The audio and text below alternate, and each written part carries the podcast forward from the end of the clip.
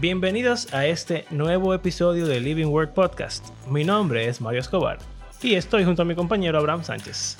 En el día de hoy estaremos hablando de si una persona puede ser cristiana, realmente cristiana, pero no ir a la iglesia. Quizá nunca, o nada más a veces, tú sabes, cuando, cuando puede. Aquí vamos.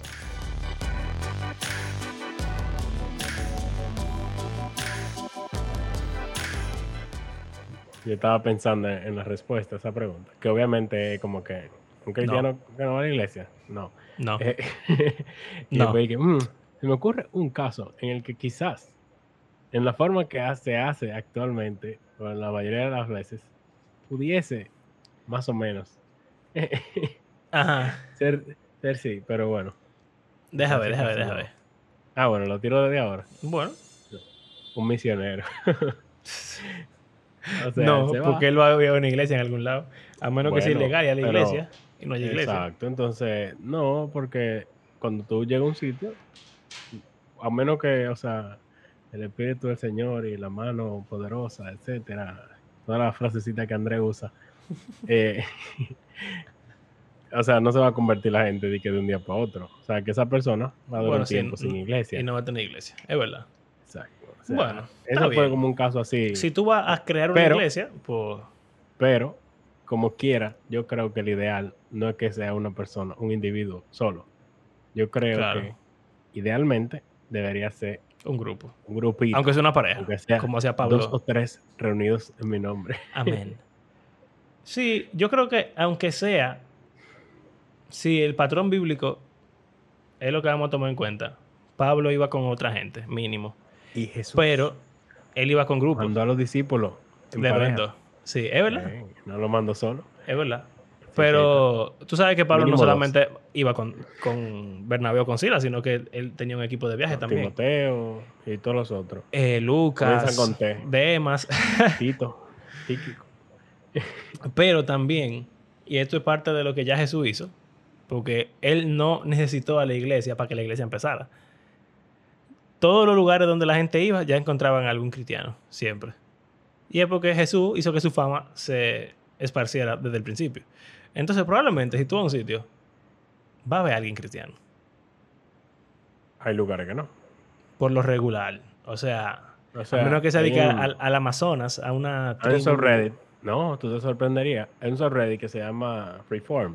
Yo creo que yo lo he mencionado. Sí, tú lo mencionas cada rato. Eh, ellos tienen algo que hacen toda la semana, que es Unreached People Group of the Week.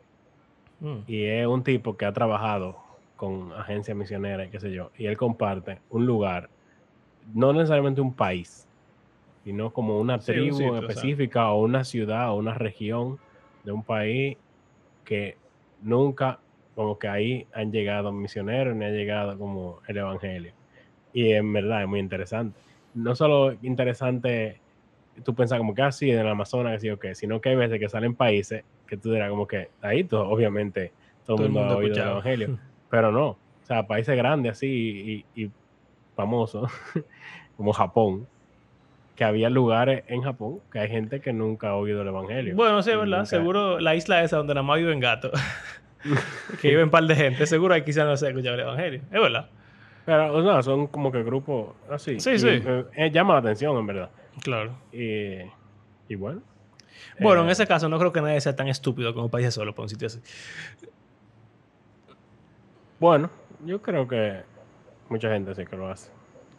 Está fuerte. bueno. O sea, tú di que, di que, ah, mira, esta gente en, en, en, déjame ver, en Uzbekistán, en esta pequeña tribu que está en una montaña, nunca he escuchado el evangelio. Me voy a ir yo solo para allá. Bueno, Está fuerte. algo interesante con misioneros es, es que tú dijiste ahorita de que, ah, que se vayan con el esposo, con la esposa. Pero algo interesante es que muchos misioneros son solteros. Sí. Y parte de la razón por, la que se van en misiones o, o por la que no se casan es porque tienen el llamado a las misiones o, se, o tienen el llamado a misiones porque, por el hecho de ser solteros. Sí. Principalmente muchas mujeres, que es interesante, que hay muchísimas mujeres que son misioneras, generalmente son solteras, Sí. y eh, o sea, no pueden ser pastoras ni diáconos, pero, Pero pueden ser misioneros, que es lo peor del mundo. plantan iglesias. Pero bueno. ¿Cómo era que se llamaba la tipa que iba con Pablo en, en el libro ese apócrifo? Eh, Tecla. Tecla. Sí, yo creo que Tecla. Bueno. Bueno, eso es la- la esposa perdida de Pablo. Bueno. eh, ok. Pero es un caso. Es un caso muy, muy específico. Y, Y yo el creo que no objetivo, ideal, como hemos dicho. exacto, pero como sea, el objetivo de, ese, de esa persona Fundar es iglesia. fundar una iglesia. Así que está trabajando activamente para que no, Su condición no se. exacto, no para sea- que no se perpetúa. No dure mucho. Sí. Pero después de ahí, mm, no sé si tú piensas en otro caso, pero no tengo en mente otro caso que... Yo creo que triste que parte de la cosa de- del siglo XXI y de eh, la tecnología y no sé cuánto y los problemas que han ido surgiendo en las diferentes iglesias a lo largo de los años es que hoy en día el tiempo más fácil en el que tú dices yo soy yo creo en la resurrección yo soy cristiano yo quiero seguir a Jesús pero no quiero nada que ver con su iglesia. Eso no tiene sentido, o sea, no tiene sentido bíblicamente, pero, eh, o sea, yo entiendo un poco esa mentalidad, aunque creo que está basado en errores teológicos o doctrinales. Sí, también hay pero- errores de... como de forma de pensar del mundo en general. Sí, exacto, el individualismo también, que es Sí. un factor. No solo eso, sino también el hecho de que tú puedes, eh, el qué significa ir a la iglesia y cuál es su propósito y para qué, puede que se pierda con tener un culto virtual. Tú dices, ah, pero ¿para qué yo voy a ir a la iglesia de Juan Pérez si yo puedo Sí. ver a MacArthur en YouTube? O- Dios mío. o incluso gente que ni siquiera está viva. Tú puedes ver si Sprout, él se murió. Sí. El tipo es duro. Y él está ahí en, en YouTube. No, lo heavy es que Tú puedes ver prédica de Spurgeon. De, Exacto. De los padres de la iglesia. tú puedes oír también prédica de todas las denominaciones del mundo. Yo esta- mañana estaba Sí. yendo un católico. Yo oí un católico recientemente que tú me mandaste. Ey, ese tipo es duro, ese mismo. ¿eh? Ese tipo es duro. Eh, Bishop duro. Ey, qué duro. Pero también, o sea, Él parece protestante, pero, Es pero que- mete es- su cosa ahí. es que los católicos, los católicos gringos, men. No, no los católicos gringos. Los No, católicos duros Vamos a decir que son los de ahora. son. Son interesantes, en verdad. Lo que pasa es que. O sea, el tipo ha estudiado todo lo que nosotros hemos ido en cosas como Bible Project y no sé qué. El tipo se sabe todo eso. bueno, pero es que, es que Bible Project lo su- saca de algún sitio también. Claro, lo que digo Eso es como que yo tengo pastores, o sea, que conozco, que Que. no hablan de esas cosas, y este pastor católico, que yo estoy seguro que no es lo, lo común. Porque si vamos a una iglesia católica aquí, podría, sorprenderme, ¿verdad? Porque yo nunca he ido. En pero- verdad, es que. Yo asumiría que no saben todo eso. No, pero claro. no sé. Pero No realmente, los, los padres apostólicos que ellos estudian mucho, incluso aquí se estudia mucho. Porque me consta porque yo escuché en el show de Carlos Durán, nos estamos desviando 100% del tema, pero no importa. en el show de Carlos Durán eh, se hizo un debate de, de un católico con, con otra cosa, no me acuerdo. Eh, creo que contra un evangélico. Y era un tipo normal, no era un padre ni un cura, era un laico. Y el tipo citó mucho a los padres apostólicos. Y entonces me di cuenta de que realmente los católicos que quieren estudiar se- en seminario se ponen full, como lo que yo he escuchado en internet. Obviamente, quizá el nivel no es igual, porque, de nuevo, eh, así como nosotros estamos hartos de ver muchos pastores protestantes que no saben tanto de diferentes cosas, sino que saben principalmente lo que le enseñaron o lo que estudian de su propia denominación y no Sí, otras círculo. ideas. No salen de su círculo. Seguramente así la mayoría de los católicos y de los pentecostales y de los Exacto. qué sé yo son así, pero lo que quieren estudiar pues realmente saben su cosa. Bueno, el punto es que tú puedes, ¿verdad? Tú puedes tú puedes saber, escuchar y en cierto modo formar parte de cualquier grupo que tú quieras ahora mismo a través del internet. Pero Ujú. eso es lo heavy. Tú y yo escuchamos tantas cosas. Escuchamos mucho, yo creo que escuchamos mucho gente católica. Por lo menos yo no solamente lo oigo a él, sino que yo sigo otro canal de YouTube que veo muy a menudo que es católico 100%. Eh, el, el muchacho este, entrevista gente. no, él es Ah, no, protestante. ese no era, exacto, él es protestante. Pero él, Él su canal es eh, de católico y ortodoxo, principalmente. Exacto. Pero ese ese otro, pero este tipo, él, él es católico y él entrevista a muchos católicos. Eh, incluso un apologeta que es protestante, que yo sigo también, se está convirtiendo en católico por este pana. Uh, Está- eh, oye, es una historia bacanísima que se está desenvolviendo en. YouTube. Pero el punto es que yo y tú también escuchamos tantas cosas, pero no nos adherimos. Anglicano. Exacto. Y Eh, mira que tú sigues el, el coso de reformado en Reddit que son presbiterianos en su mayoría. y tú no eres presbiteriano. Y tú no estás de acuerdo con muchas cosas de las que tú lees ahí.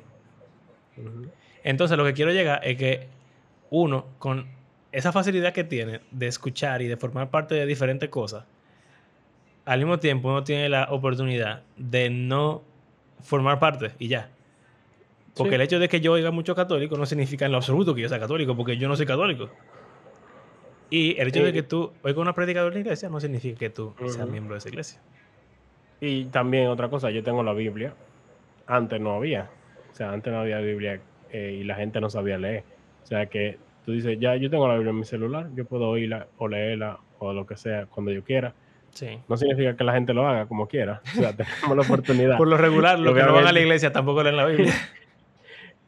Eh, eh, lo cual es muy raro de que ellos dicen que sí, que son cristianos y que quieren seguir a Jesús, pero no se da ningún paso para eso. Pero también pudiésemos meter ahí la forma en la cual a veces se predica el evangelio, que es solamente tú haces esta profesión de fe, ya tú eres salvo, ya. entonces ya, tú- eso fue lo que te dijeron y tú como que bueno, No necesito la iglesia tampoco Yo- realmente para no, ser salvo. porque exacto. Entonces, Pero ¿para la qué pregunta es esta. ¿Qué es la iglesia? ¿Qué se hace en ella? ¿Y por qué me interesa a mí? Y ser parte de un grupo. Yo diría, como que quitando como todo esto que pudiésemos tener en la mente, lo primero que yo diría es que el cristianismo, o sea, el cristianismo no es una religión, no se quillen por decir religión, o sea, es lo que es. Eh, no es una religión individualista, sino que es de comunidad. Y, o sea, es algo intrínseco. Y bueno, de hecho, ninguna religión es individualista. Eh, Exacto, pero cuando Ah. tú puedes decir, ah, eso es entre yo y Dios, y ya. pero desde Génesis 2 vemos que Dios dice que no es bueno que el hombre esté solo. Entonces no tendría ningún sentido que nada más, cogiendo eso de argumento Ya. de que tú eres de que, ah, cristiano independiente, solo, sin nada. Cristiano solo. Pero bueno, tú decir que tú no necesitas a la iglesia, es decir, que tú no necesitas a Cristo, porque la iglesia es el cuerpo de Cristo. Uh, Entonces, eh, eso es como un argumento así, como quizá un chin profundo, pero ese lenguaje se usa mucho. Habla de que Jesús mismo le dice a los discípulos, ustedes van a hacer más cosas más grandes que yo. ¿Por qué? Porque él, al volverse humano, como hemos hablado en diferentes momentos, Jesús se limitó, limitó su poder en un sentido, de que al tener un cuerpo físico, él no puede estar en más de un lugar a la vez exacto. Al menos no en esta tierra. Él puede incluso teletransportarse, pero no puede tener más de un sitio a la vez. No, en ningún lado, porque ya tiene un eh, cuerpo físico. Por lo Eh, menos exacto. su cualidad física está atada a lo que, por lo menos, se entiende. No, lo que digo de es, si, si creemos que después de resurrección él se teletransporte, atraviesa paredes y no sé qué, aún así, él no puede estar más de un sitio a la vez. Pero él no tiene que estar en más sitio a la vez porque él está en todos los ¿Por sitios al mismo tiempo. Porque el Espíritu Santo. A través de la iglesia y para eso él mandó al Espíritu Santo. Que es algo que hablábamos una vez, teorizando de la nueva creación, de que el Espíritu Santo sigue ahí, porque Jesús no puede estar con todo el mundo al mismo tiempo. Entonces, sí, es interesante. Yo creo que la gente piensa mucho en eso. Ah, hereje. Acabas de decir que Jesús no puede hacer algo. Maldito. Bueno, eso es por él encarnarse. Él No solamente, no solamente el cristianismo y ninguna religión, pero especialmente el cristianismo no es individualista, sino que los seres humanos, por naturaleza, si tú le quitas todo lo religioso, no puede estar solo. O sea, la Biblia No. lo dice porque así. loco. No volvemos locos. De hecho, yo estaba hablando con mi hermana hoy Ah, mismo. Otro ejemplo se me ocurrió. Dale. Pero continúa con tu historia. Eh, bueno, estaba hablando con mi hermana ahorita que estaba llevándola a buscar a su hijo al campamento. Ella me estaba preguntando como que cómo yo manejaría enseñar a Nicolás y ser su padre y navegarlo entre toda esa ideología de género. Si, por ejemplo, a él le gustara usar ropa de niña, o le gustara el rosado, o le gustara, qué sé yo, cosas que son de niña, entre comillas. Estábamos hablando.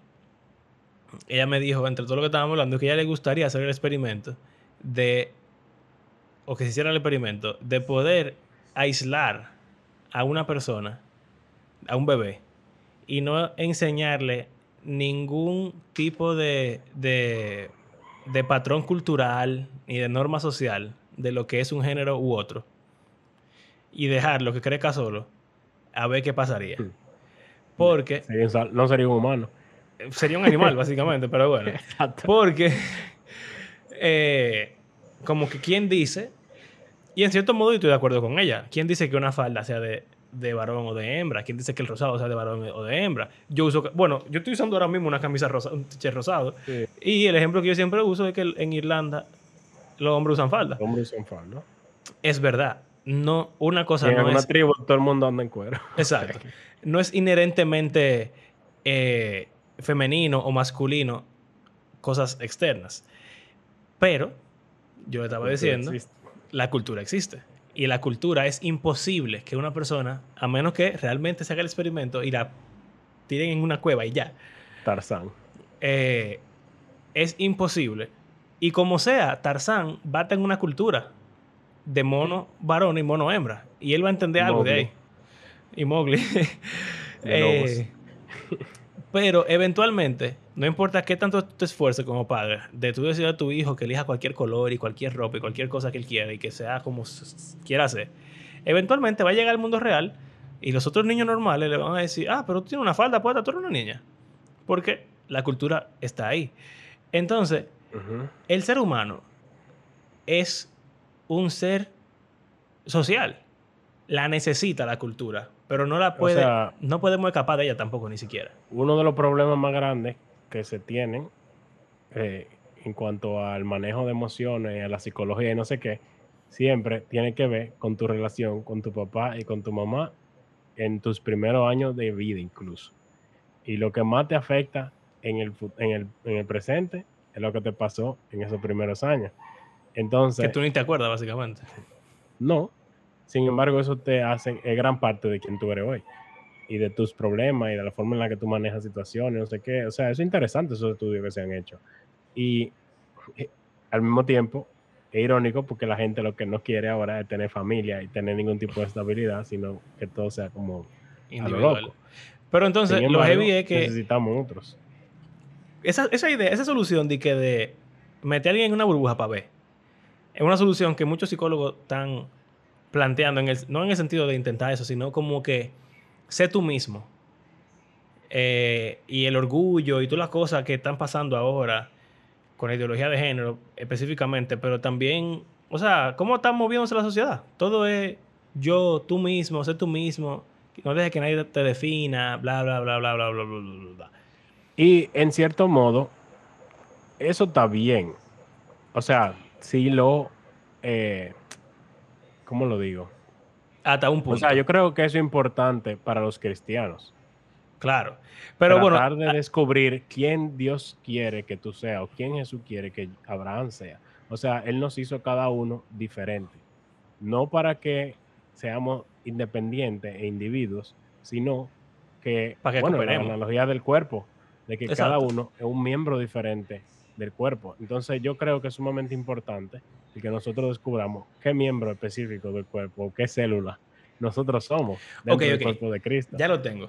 Pero yo creo que la, diferencia de esa gente es que no tienen ningún eh, parámetro de qué, es, qué está bien y qué está mal que es el problema de, de, Jardín del Edén. O sea, yo puedo decir, ah, yo, yo voy a ser la persona que Dios quiere que yo sea. Y Dios quiere que yo sea tal y tal y tal.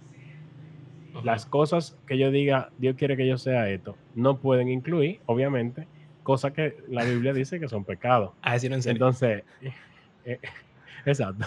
Bueno, Dios me, me hizo con la, la lucha de, o sea, con la inclinación a querer matar personas. en serio. que yo voy a ser quien Dios me hizo para yo ser. Voy a matar personas. En serio. No tiene sentido. Ok, oye, oye, que yo quiero llegar es como que lo que yo estaba diciendo a mi hermana es que si tú vas con esa mentalidad de que tú tienes que estar solo para que no te influencien los demás negativamente, lo que tú vas a estar creando es un niño débil o un humano débil. Y lo que pasa ahora mismo es que la gente son personas débiles porque no saben interactuar uno con otro. Y tomando esa analogía del cuerpo, imagínate que tú ponga, o sea, una parte de tu cuerpo, tú no la tengas y de repente te la peguen. Tu cuerpo va a luchar contra ella. Porque tu cuerpo tiene un sistema inmunológico. O un virus o lo que sea. Y, o, por ejemplo, cuando te quieren poner un, un riñón nuevo, un trasplante de, de órgano, hay veces que el cuerpo lo rechaza. Es una Sí. respuesta inmunológica. Si tú estás aislado de todo, tú no vas a tener la defensa para tú saber cómo manejar una relación con personas. Si tú a un niño, por ejemplo, le dices que, qué sé yo, usa, las faldas no son de- ni de varón ni de hembra y vive dos años de su vida así, en su casa, ponerse falda y pantalón como él quiera, no- eso no está mal.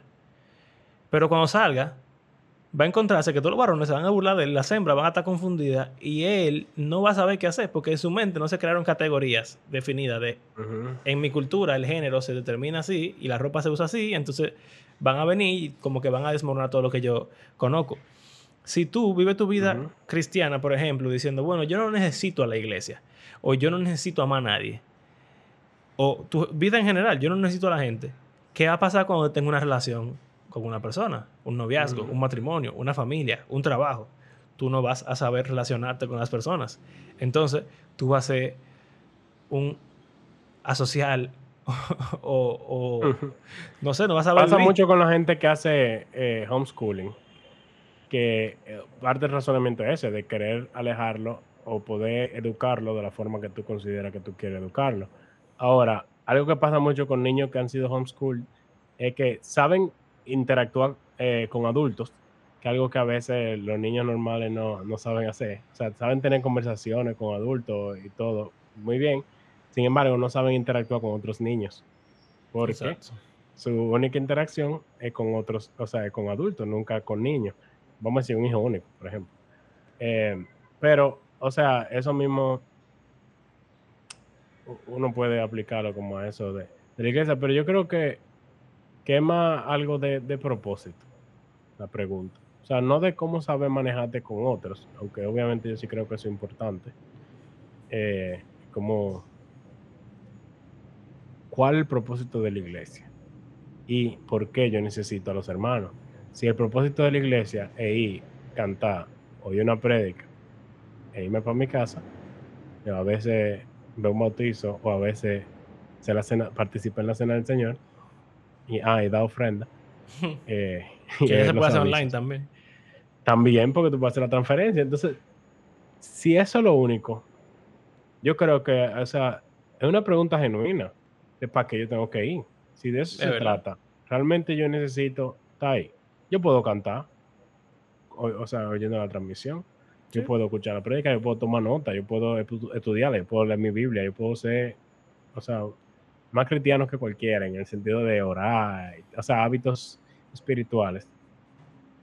Pero entonces puede ser que hay algo que no está quedando claro en cuanto a la misión o el propósito de lo que es una iglesia, que es, lo hemos hablado mucho, que el evangelio, yo creo que está relacionado también. Claro. ¿Y cuál es ahí? ¿Qué implicaciones tiene eso en nosotros?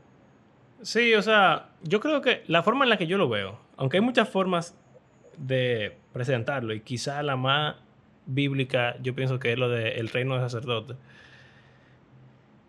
Yo me gusta verlo como una familia. Tomando. Eso es Efesios. una, es una palabra que se usa también. Sí, O sea, y yo creo que es muy importante realmente. Porque en Efesios, por ejemplo, habla mucho de la adopción. Fuimos adoptados, fuimos adoptados. El Señor nos adoptó. Ahora somos, en Juan, somos hijos de Dios. O sea, Dios nos salvó. Jesús mismo. Sí, somos hermanos, somos hermanos de Cristo. Te están buscando tus hermanos y tu mamá y que sí que, y que quiénes son esos. Estos son. Exacto. Eh, o sea, somos hijos de Dios, hermanos de Cristo, herederos juntos, coherederos, perdón. Eh, eh, una familia, full. Entonces, una parte grande del propósito de la iglesia es que seamos la, familia de Dios. Y seamos, pero no solamente con Dios, sino unos con otros. Y nos relacionemos como una familia. Nos amemos los unos a los otros, nos cuidemos, nos peleemos, nos reconciliemos, crezcamos juntos y representemos a nuestro, nuestro apellido, nuestro Padre. En Efesios eso de ser uno. Te pregunta, mucha gente va a la iglesia, vamos a decir, no se queda viendo la virtual solamente, sino que asiste regularmente, pero no tiene ningún tipo de relación con nadie. Eso es triste. O sea, eso es casi lo mismo que ver la virtual. Lamentablemente. Sí, es verdad. Esa gente debería cambiarse de iglesia. Yo no sé. Alguien me preguntó una vez, y que, ven acá, si dos iglesias de sana doctrina igual, eh, y uno como que tiene mayor eh, relación o amistades con gente de una iglesia que no es la que tú vas, ¿estaría bien cambiarse? Y yo como que... Yo creo que sí, porque, o sea, parte del propósito de la iglesia es ese, en relación Una gran con parte. otra gente. O sea, no, tú, me dices, ay, pero yo sirvo en la iglesia, sí, yo hago tal y tal, pero tú no te relacionas con nadie. Eso es parte de la iglesia. Y, o sea, hablando de esto, no es como que nosotros somos de que, ah, los más, los más amistosos, que somos, eh, que, somos hermanos e hijos de todas las personas de la iglesia. Eh, o sea, esto también no es para nosotros, de, de autoevaluación, de, wow, ¿qué yo estoy haciendo? Sí, es un, es un, desafío de que cuando tú vas, en vez de al final del culto, quédate con yo y Carla, por ejemplo, y mi mamá, hablando, salí y hablar con gente. Que a veces uno no tiene eso simplemente porque no, porque está cuidando el bebé o simplemente, qué sé yo. Pero realmente es más fácil, es más cómodo. Exacto. Y uno no debe de quedarse así. Tú tener una conversación con alguien, sobre todo en esta época en que todo es digital y virtual. Sostener una conversación, sobre todo con un extraño, no sé, si para mí, por ser como más introvertido, es más difícil. Pero yo acercarme a un extraño y ponerme a hablar, como que yo no sé tener conversaciones random así, con gente que yo no conozco y que no, no tengo idea de qué voy a hablar con ella. Es difícil. Y entonces, en vez de yo ir a hacerlo, yo pudiese hacerlo. Simplemente tengo que hacerlo y ya. Puede que sea extraño, puede que la gente me ignore o no, qué sé yo, no, no quiera sostener una conversación. Pero si yo nunca lo intento, puede que yo me pierda de una amistad que no me puedo haber nunca imaginado. Y simplemente fue porque yo no hice nada. O sea, uno por, por pensar que es difícil o que tiene una probabilidad de, de perder. De fracaso. como pedirle amor a, a los adolescentes. Y que ah, no quiero. Voy a dañar la amistad. Exacto. y tú sabes que también, o sea, está ese aspecto de familia, que es muy importante. Y que yo creo que es realmente lo más importante, porque es que tú no vas para, para ti, para el individuo, lo más importante es lo de la familia. Porque en la familia de la iglesia tú encuentras consejo, tú encuentras consuelo, tú encuentras amistad, alegría, tú encuentras muchas cosas que son necesarias en la vida cristiana, en la vida humana en general. O sea, tú quieres tomar una decisión en la vida y tú no sabes qué hacer, qué bueno es tener a tu familia de la iglesia que están permeados por la palabra, que te pueden ayudar a tomar una decisión. Estás pasando por un momento difícil, que bueno tener a tu, familia de la iglesia que te pueda ayudar, que, que pueden compartir contigo esos momentos. Eso te ayuda a ti como individuo a vivir mejor la vida. Pero entonces está el aspecto o sea, qué, triste que a veces tú estás eh, ahogándote en tu problema y tu situación y tu qué sé yo, y tú sientes que la familia de la iglesia no, no hace de ayuda alguna para tu situación. Eso es lamentable. Entonces, tú sientes que al contrario, quizá, o sea, hay gente que siente que si comparte con alguien de la iglesia, a En peor. vez de ser ayuda, lo que va a hacer es que lo van a juzgar o lo van a querer poner en disciplina o, lo van, van a chimear sobre él. O sea, es Sí, fuerte. es. Y bueno, ahora que tú dices eso, yo no me lo había pensado, pero qué bueno que Carla y yo no- nos cambiamos de iglesia temprano en nuestro matrimonio. Porque yo siento que ahora yo he tenido muchísimas ses- sesiones de consejería informales, pero con mi pastor o hablar de cosas que yo nunca hubiera hecho en mi otra iglesia. Y realmente la vida se pone cada vez más complicada, especialmente ahora que uno tiene un hijo. Y yo he recibido los beneficios de estar en una iglesia donde yo me siento como estoy en una familia. Eh, y ahora, no, o sea, no lo había pensado, ahora lo estoy pensando y realmente, qué bueno. Se lo recomiendo a todos. Bueno, a lo que, al otro que iba a de llegar. iglesia. Sí, a lo- sobre todo a los que no se sienten en familia en su iglesia. Lo otro de lo que quería ir es que está, eso es para ti, pero para los demás, que yo estaba preguntando el propósito de la iglesia, es el hacer la luz de la tierra. Es reflejar a Cristo. Exacto. El reino de sacerdote, representar a Cristo. Tú puedes hacerlo solo, en cierto modo. Y tú tienes que hacerlo tú solo. Sí. Pero tú no puedes hacerlo en el nivel eh, óptimo. Incluso en el nivel que realmente hace una diferencia en el mundo. Tú no lo puedes hacer solo. Tenemos que hacerlo todo. Y no solo iglesia. eso, que todo lo que se hace en la iglesia debería ser algo que te impulse y que te refuerce en el hecho de tú llevar a cabo esa misión. Y no solo, como hablábamos de los misioneros. Yo no creo que deben ir solo. Es algo que debe salir de un grupo de iglesias. Para mí es súper raro que hay iglesias, que se plantadores de iglesias, por ejemplo, iglesia eh, X, comienza haciendo estudio bíblico en una región, como que se vuelve un ching como grande y dice, ah, vamos a plantar una iglesia. Y se planta la iglesia y solo se queda un hermano de los que, o sea, de los que hicieron todo ese trabajo. Una persona se muda para ese sitio y dice, ah, bueno, va a ser pastor. O a veces ni siquiera eso. O sea, como que esta iglesia X comenzó esto aquí y de repente al, co- consiguen otra gente que es pastor y lo ponen y que, ah, bueno, tú- o, o tú te vas a volver pastor de este grupo de gente que ahora se va a hacer una iglesia. Nosotros lo vamos a apoyar económicamente, pero no le mandamos ni, ni una sola persona. Dividimos. Es como tan extraño. En vez de tú decir como que, wow, mira, vamos a, nosotros somos muchos, somos tenemos mucha gente madura, tenemos mucha gente que ha, o sea, ha crecido mucho en la fe y pueden ser de mayor ayuda a otros si nos dividimos, como una mitosis, Sí.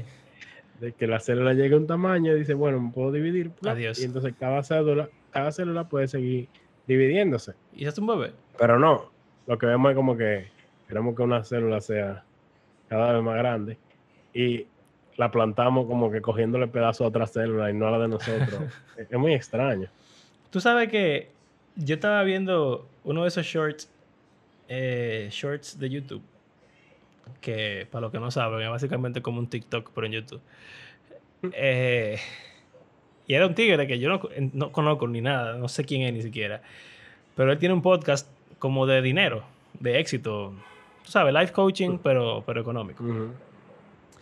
Y él estaba diciendo que uno de los momentos que le cambió la perspectiva y lo ayudó a él querer tener más dinero fue que en la universidad, tempranito, acabado de llegar, él tenía su grupo de amigos, todos tenían así 18, 17, 19, y había uno que era musulmán, que tenía 19, que llegaba a la universidad todos los días en un Lamborghini.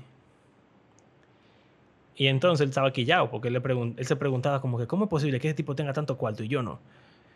Entonces, él le preguntaba a sus amigos y yo como que, bueno, así es la vida, ¿qué es yo? Nada, pero él de verdad sentía que él tenía que saber y de ahí empezó su, su camino al éxito. Entonces él le preguntó al tigre, mira, ¿cómo tú tienes un Lamborghini a esta edad? Y él le dijo, bueno, es que mira qué pasa, ustedes los americanos tienen una actitud demasiado individualista. Ustedes tienen una familia, ustedes son cinco hermanos, cada quien se casa y se va, se va de la casa con su esposa y tienen que pagar luz, alquiler, comida, ustedes solo. Cada quien. Nosotros, los musulmanes, todos los hombres, nos quedamos en nuestra casa, en nuestra familia, y nuestra esposa viven con nosotros en nuestra casa, y todos los hermanos mantenemos la misma casa. Y con ese dinero podemos comprar una casa grandísima y nos sobra muchísimo cuarto. Entonces, ellas Claro. se quedan en la casa, criando a los hijos, cuidando la casa. Nosotros toditos vamos a, ganar cuarto. Entonces yo, que soy el más chiquito, yo no gano casi nada. Él trabajaba como en un restaurante, una cosa así. Pero mi hermano, que tiene 40, tiene una empresa ya. Entonces, nos compartimos todo. Y eventualmente yo voy a tener muchísimo cuarto también, voy a ser rico. Y entonces a mis hijos y también les voy a dar esos cuartos y así. Vivimos, eso es como una mentalidad de tribu, básicamente, versus nuestra mentalidad literal. individualista. O sea, tiene la casa de campaña, como en la Biblia. Ah, Exacto. Isaac tuvo a la esposa y él siguió viviendo con Abraham. Es así mismo. Que claro, Pero yo no estoy aquí para decir Israel. si esa es la Así forma de vivir la vida o no. Yo aprecio mucho el individualismo. Eh, sí, pero, pero- por lo menos en cuanto a iglesia, tiene, su mérito. tiene su... O sea, y hay que evaluarlo. Realmente, la cosa es tan difícil. Realmente, es porque somos unos estúpidos. Yo creo que, yo creo que. yo creo que tiene sentido parte. pensar que somos estúpidos. Porque, porque eso es verdad.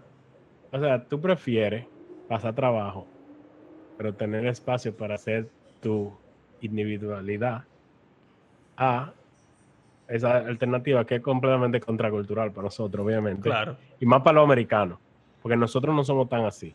Porque, por ejemplo, aquí la gente se queda viviendo con sus padres hasta que se casa. O, o ya es más de, más de 30 años generalmente. Pero allá, desde los 18 no vuelven. Sí, se van ya. O sea, imagínate. Y también es parte de que no solamente que tú no puedes tener tu espacio, es que tú crees que tú no puedes tener tu espacio. Tú lo, tú lo sientes así porque esa es nuestra cultura. Yo lo siento así, 100%. O sea, yo no quisiera... Las veces que hemos dormido en casa de mi suegra o pensar, por ejemplo, en mudar a mi mamá para acá, para mí es como que mm, Raro. no me agrada. Pero hay gente que ha vivido con su abuelo toda la vida, por ejemplo. Y para ellos es normal. Entonces, es- tiene que ver con la cultura realmente. Pero tiene sus beneficios. que no se pueden negar. Bueno. Eh, Ahora, ya deberíamos terminar, pero sí. nunca Ah, yo me respondimos. acordé de mi otro caso. mi Ah, verdad, que te iba a decir una cosa así. Los ermitaños. Son como... eh, esto tiene que ver como con, con el estilo de vida ascético de algunas personas, como que abandonan todo, inclusive las relaciones humanas, y se van por varios meses o por varios años eh, a quedarse solos. Y como que es un monje Como un normalmente. monasterio, exacto. Pero como Ajá, sea, ellos tienen pero- comunidad entre ellos. Pero los monjes están separados, pero están entre ellos. Pero hay monjes como que se van solos. sí. Y, y, o sea, y viven en un lugar apartado y solo por no sé cuántos años. Pero yo no, El Buda. o sea, es, es muy raro. Y más que lo más raro es que se van a lugares donde no hay gente. Entonces, vamos a decir que tu relación con Dios sube a nivel infinito, pero ¿de qué sirve si no, no beneficia a nadie? Y también, ¿qué tanto tú puedes confiar en la revelación que tiene una persona? Exacto. Tú me dices, ok, Buda. Por ejemplo, esa es la historia de Buda. El tipo se sentó sin nada, solo, esperar que Dios, que, no, no Dios, pero eh, El universo. el espíritu se lo iluminara. Y cuando lo iluminó, él trascendió. Felicidades. Y, y para mí, o sea, yo leo los pilares del budismo. y Yo no siento que sea la última Coca-Cola del desierto, eso. De verdad tuvo que durar solo no sé cuántos años y que Dios lo iluminara para él decir esa porquería. Sin comer no sé qué. O sea, eso no me suena como que súper especial. Tiene más sentido algo que ha sido curado, editado, pensado, cuestionado y probado por judíos y cristianos por 5.000 años, 4.000 años. Ujú. Tiene como que me da más confianza eso. Eh, ok, pero para terminar ya. Porque preguntamos si se puede ser cristiano o no. El domingo pasado en mi iglesia, Ah, ok, dale. oye, pusieron esta cita de Mahatma Gandhi. Gandhi di que se iba a convertir en un momento. Ajá. Pero cuando fue a una iglesia- cristianos. Lo trataron mal. Y entonces ya él dejó de esa vaina por siempre. O sea, dije él es hindú, eh. Sí, Hinduismo él él. hindú. Ajá. Él dice, o dijo, me gusta el Cristo de los cristianos, pero no los cristianos. No se parecen en nada a él. El único o también hay otra frase que dice, el único cristiano Solamente ha habido un cristiano en la, en la historia. Y lo mataron en una cruz. Ujú. Entonces, Pedro. ok, gracias. Entonces, eso te, como que te pone a pensar.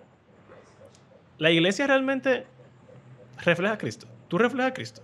Nuestro- nosotros como cuerpo de Cristo somos el cuerpo de Cristo y es la cabeza y se nota que si tú pones una fotico de, nos- de nuestro cuerpo sin cabeza y la cabeza sin cuerpo, tú vas a querer ponerlo junto y vas a decir, ah, sí, cuadra perfectamente.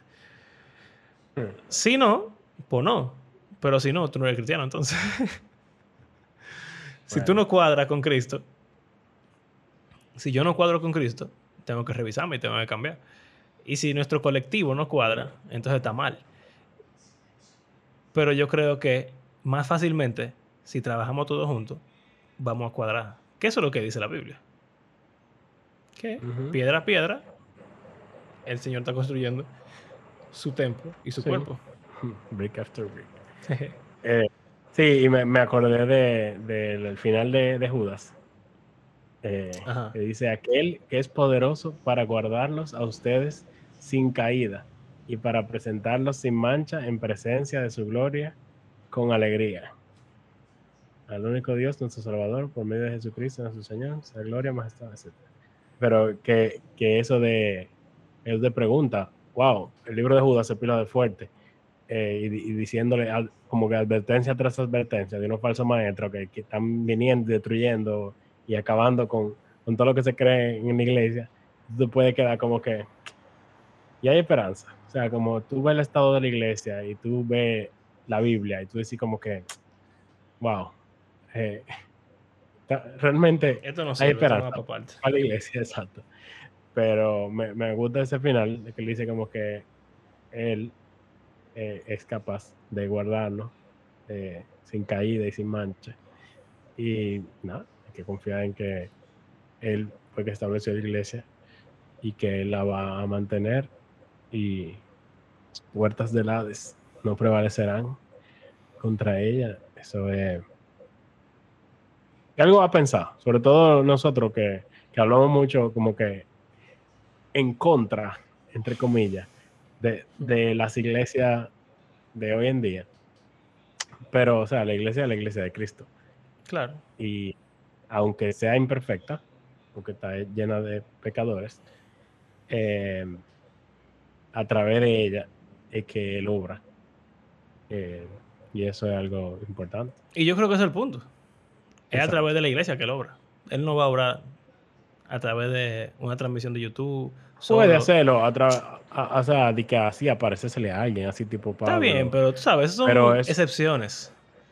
Exacto. No, él no, no. decidió tratar con el mundo a través de la iglesia. Eso fue lo que él planificó, lo que él estipuló y lo que él está haciendo y lo que él va a seguir haciendo. Entonces, al uno desviarse Y de ha eso, transformado el mundo. O sea, es muy fácil uno ve todos los fracasos de la iglesia, pero uno ve todas las cosas que la iglesia ha hecho. ha hecho y cómo el mundo ha cambiado drásticamente en los últimos 2000 años. Ujú, Antes de Cristo y después de Cristo, literalmente. Y es por la iglesia. Porque Jesús nada más duró tres años haciendo cosas. Todos los otros 1997 eh, son, somos nosotros. O sea, Él. Y hay sus momentos, o sea, hay como que sus altas, hay sus bajas, obviamente. Eh, Claro. Pero, o sea, las cosas han cambiado. Y seguirán cambiando, lo que creemos. Y tenemos Ah, que seguir bueno. estando juntos Ya como iglesia. dependiendo si en somos. AMIL o POSMIL, si somos pesimistas Ok, ok, ok, optimistas. ok, ok, ok, gracias. No importa lo que pase, no importa cómo el mundo cambie o deje de cambiar, siga cambiando, si se acaba o no se acaba. Lo que ha permanecido siempre igual es que la iglesia ha estado junta, ha trabajado, se ha reformado, ha peleado y ha seguido avanzando. Y estamos aquí. Entonces. ¿cómo tú puedes ser cristiano si tú no eres parte del cuerpo de Cristo? Voluntariamente. Si tú no te identificas con el cuerpo de Cristo, con lo que Cristo creó. Bueno, los católicos siempre dicen que si tú no eres parte de la iglesia católica, ¿cómo tú vas a decir que tú eres cristiano si tú no eres parte de la iglesia que Dios, Jesús fundó en la tierra? Y yo me adhiero a eso, excepto por la parte de católico. ¿Cómo tú vas a decir que Bueno, tú no, eres cristiano? católico es universal. Ok, gracias. ¿Cómo tú vas a, a decir que tú eres cristiano si tú no eres parte del cuerpo y del grupo que Jesús estableció, que son los cristianos? Ujú. Si hay forma, está rara y está muy alejada de lo que Jesús mismo estableció. Entonces, Exacto. eh, Bueno, ya lo saben, entonces. Vayan a la iglesia. Y si y sean la iglesia. su iglesia, si su iglesia no es iglesia. No, en verdad, antes de decirle como Mario, váyanse de su iglesia. Traten Claro. de ser iglesia en su iglesia. Y si ah, lamentablemente es imposible, bueno, ya eso es otra cosa.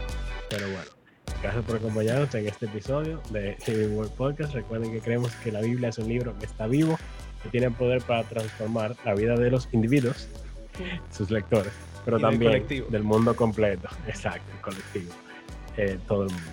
Así que gracias por hacer este podcast parte de su rutina semanal. Ustedes saben quiénes son. Y si quieren apoyarnos económicamente, pueden unirse a nuestro fiel amigo fulano y ser un Patreon o hacer una donación por PayPal. Y será hasta la próxima. Hasta luego.